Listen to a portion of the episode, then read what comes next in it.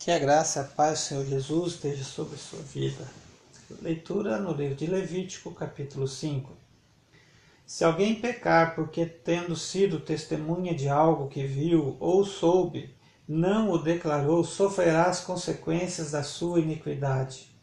Se alguém tocar qualquer coisa impura, seja um cadáver de animal selvagem, ou um animal do rebanho, ou de uma das pequenas criaturas que povoam a terra, ainda que não tenha consciência disso, ele se tornará impuro e será culpado.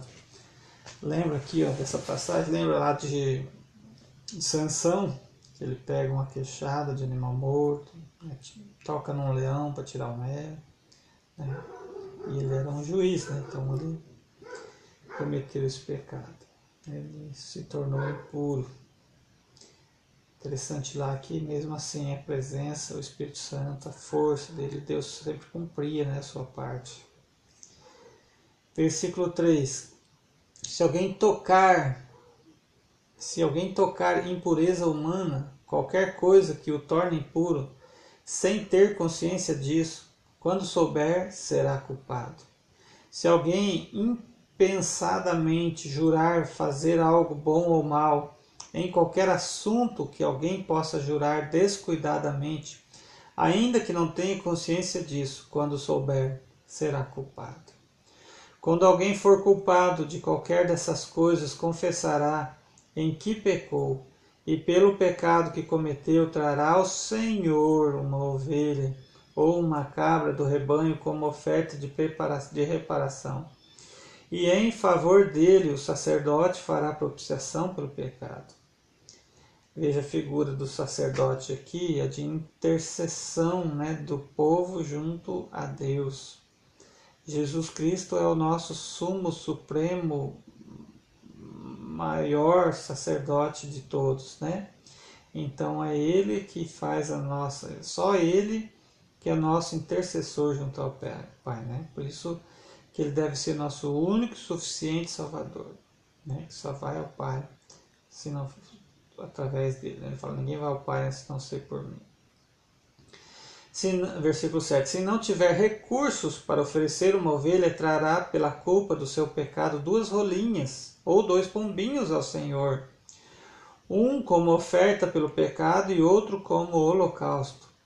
Ele os trará ao sacerdote que apresentará primeiro a oferta de sacrifício pelo pecado. Ele destroncará o pescoço da ave sem arrancar-lhe a cabeça totalmente.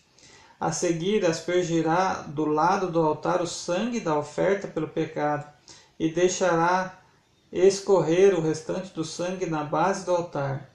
E é a oferta pelo pecado. O sacerdote então oferecerá a outra ave como holocausto, de acordo com a forma prescrita e fará propiciação em favor dele pelo pecado que cometeu e ele será perdoado. Se contudo não tiver recursos para oferecer duas rolinhas ou dois pombinhos, trará como oferta pelo pecado um jarro da melhor farinha como oferta pelo pecado, mas sobre ela não derramará óleo nem colocará incenso, porquanto a oferta é oferta pelo pecado. Ele a trará ao sacerdote, que apanhará um punhado dela como porção memorial, e queimará essa porção no altar em cima dessas ofertas dedicadas ao Senhor, preparadas no fogo. É oferta pelo pecado. Assim o sacerdote fará propiciação em favor dele por qualquer desses pecados que tiver cometido e ele será perdoado. O restante da oferta pertence ao sacerdote, como no caso da oferta de cereal. O Senhor disse a Moisés: olha que maravilha quando o Senhor diz: quando alguém cometer um erro, pecando sem intenção em qualquer coisa consagrada ao Senhor, trará ao Senhor um carneiro do rebanho, sem defeito, avaliado em prata com base no peso padrão do santuário como oferta pela culpa. Fará restituição pelo que deixou de fazer. Em relação às coisas consagradas, acrescentará um quinto do valor e o entregará ao sacerdote. Ele fará propiciação por ele com o carneiro da oferta pela culpa e ele será perdoado. Se alguém pecar fazendo o que é proibido em qualquer dos mandamentos do Senhor, ainda que não o saiba, será culpado e sofrerá as consequências da sua iniquidade. Versículo 17, vamos repetir a leitura. Né? Se alguém pecar fazendo o que é proibido em qualquer dos mandamentos do Senhor, ainda que não saiba, será culpado e sofrerá as consequências da sua iniquidade. Eu vou terminar aqui o capítulo 5 e a gente conversa um pouquinho mais sobre esse versículo 17.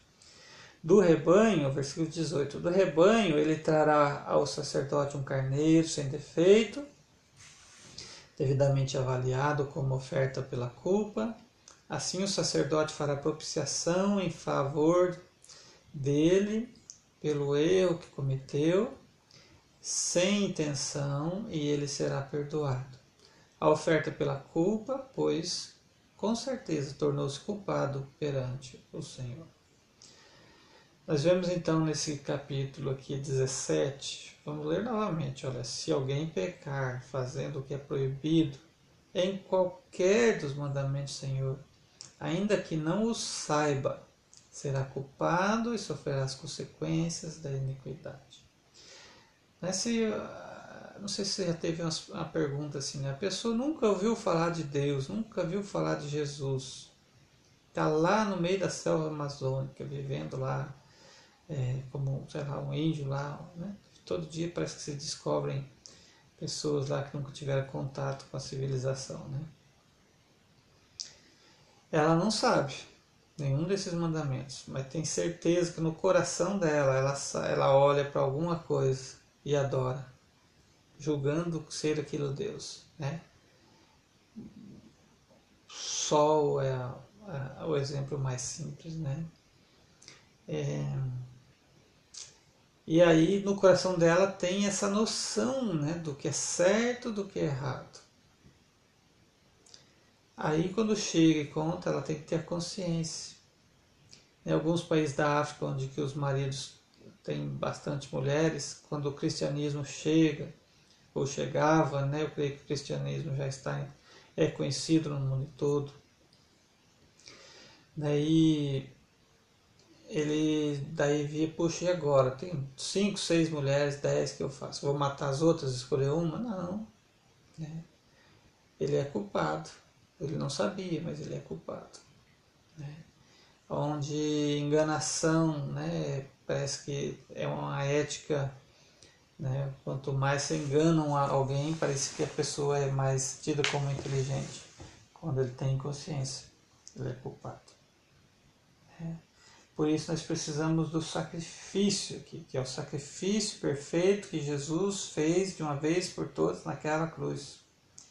Se você souber disso, se arrepender do seu coração, crer em Jesus, que Ele pode te salvar, te libertar, que Ele morreu naquela cruz para te libertar e te salvar, e ressuscitou no terceiro dia, que hoje Ele está sentado à direita do Pai e intercede por nós, que não há outra maneira de conversar com o Pai se não for pela intercessão de Jesus.